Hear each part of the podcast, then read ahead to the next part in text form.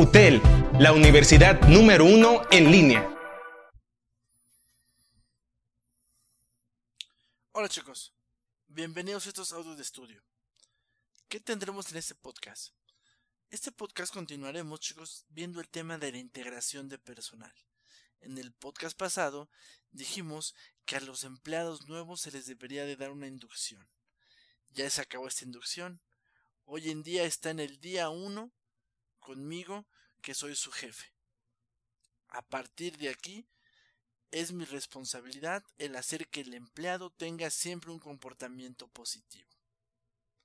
Por más que nosotros creemos, creamos que las personas son individualistas, en cierta manera sí, pero siempre tratan de unirse a un conjunto de más personas, a un amiguito, bueno, no, un amigo, sino un compañero de trabajo, aún no es amigo porque apenas lo va conociendo, a un grupito de trabajo, a un compañero, con alguien empiezan a hacer migas. ¿Por qué sucede esto, chicos? Uno por seguridad, ¿sale?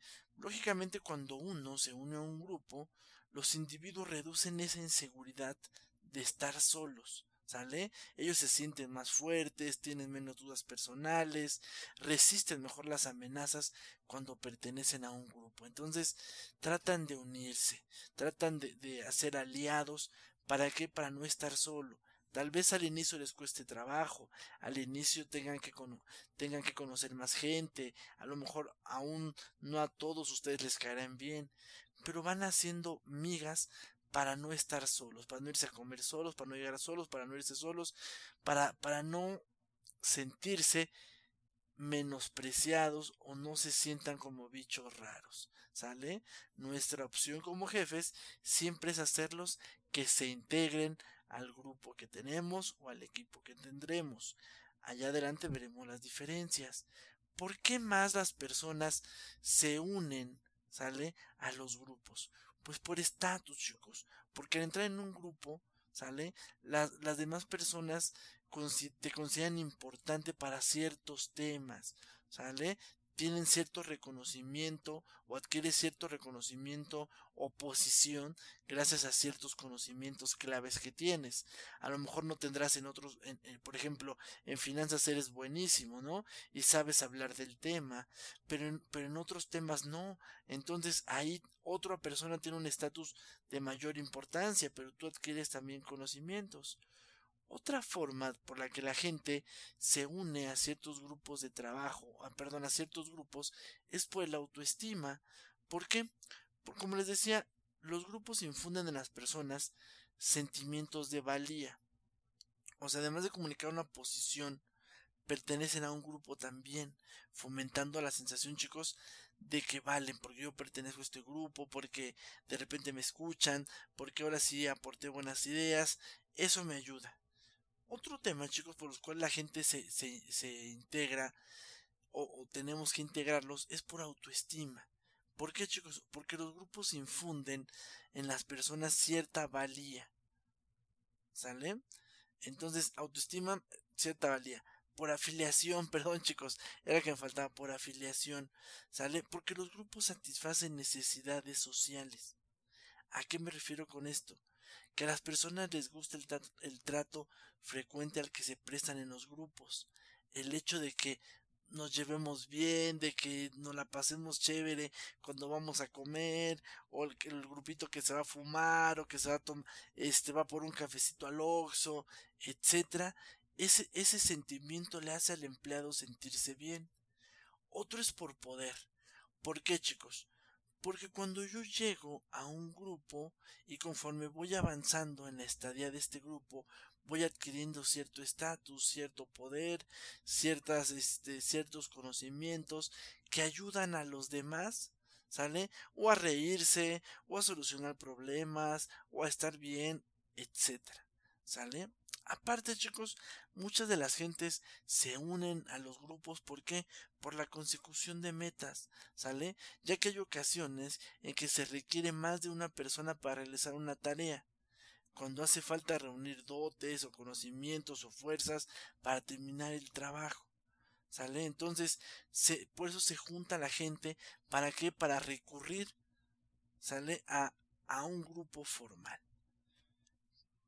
Estamos hablando del por qué la gente se integra un grupo, pero a mí me gustaría no dejarlo este, a la deriva y, y no tratar de pensar que ustedes saben que es un grupo.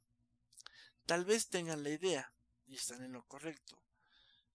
Pero se puede definir, chicos, al grupo como el conjunto de dos o más individuos que se relacionan y son interdependientes y que se reunieron para conseguir objetivos específicos. Básicamente, chicos, los grupos son personas que se unen para realizar algún objetivo. Punto, nada más. El pasársela bien, el llevar el proceso de ventas, el llevar el proceso de compras, el realizar una fiesta, el organizar algún proyecto, etc. Dentro de los grupos, chicos, hay dos, dos, dos tipos de grupos. Los grupos formales y los grupos informales.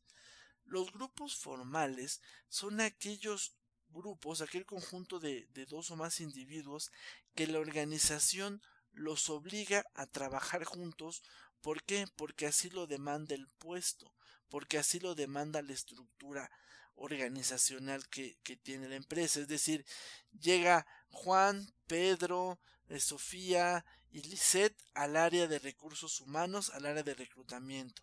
Punto. Son los cuatro que van a trabajar en grupo. No me importa. Son ustedes cuatro que van a llevar el área de reclutamiento. Cuando nosotros este, cuando la organización designa a las personas que van a trabajar o se selecciona a las personas que van a trabajar, aparentemente, sale, buscamos personas afines, pero lo decimos en forma teórica porque hasta que no se lleva a cabo en la práctica no sabremos qué tan afines son. Esos son los grupos formales, los que nosotros como empresa diseñamos y asignamos, ¿sale? Para que lleven a cabo una función. El otro tipo de grupo, chicos, es el grupo informal.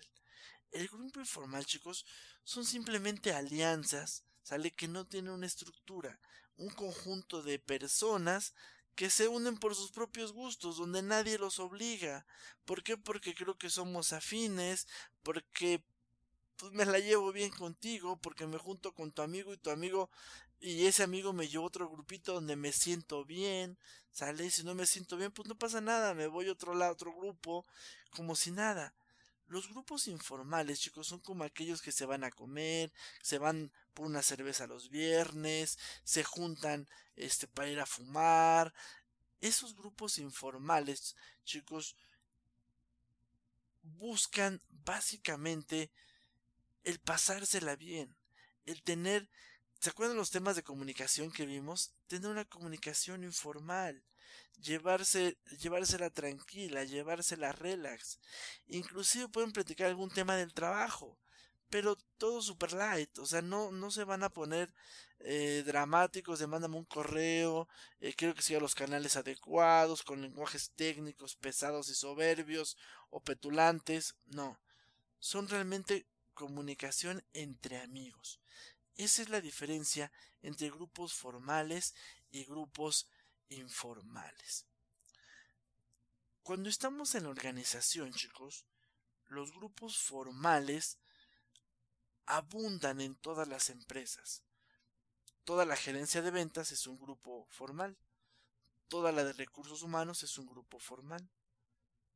Pero un grupo formal, chicos, es donde a mí me obligan a estar. ¿Por qué? Porque mi contrato así lo dice.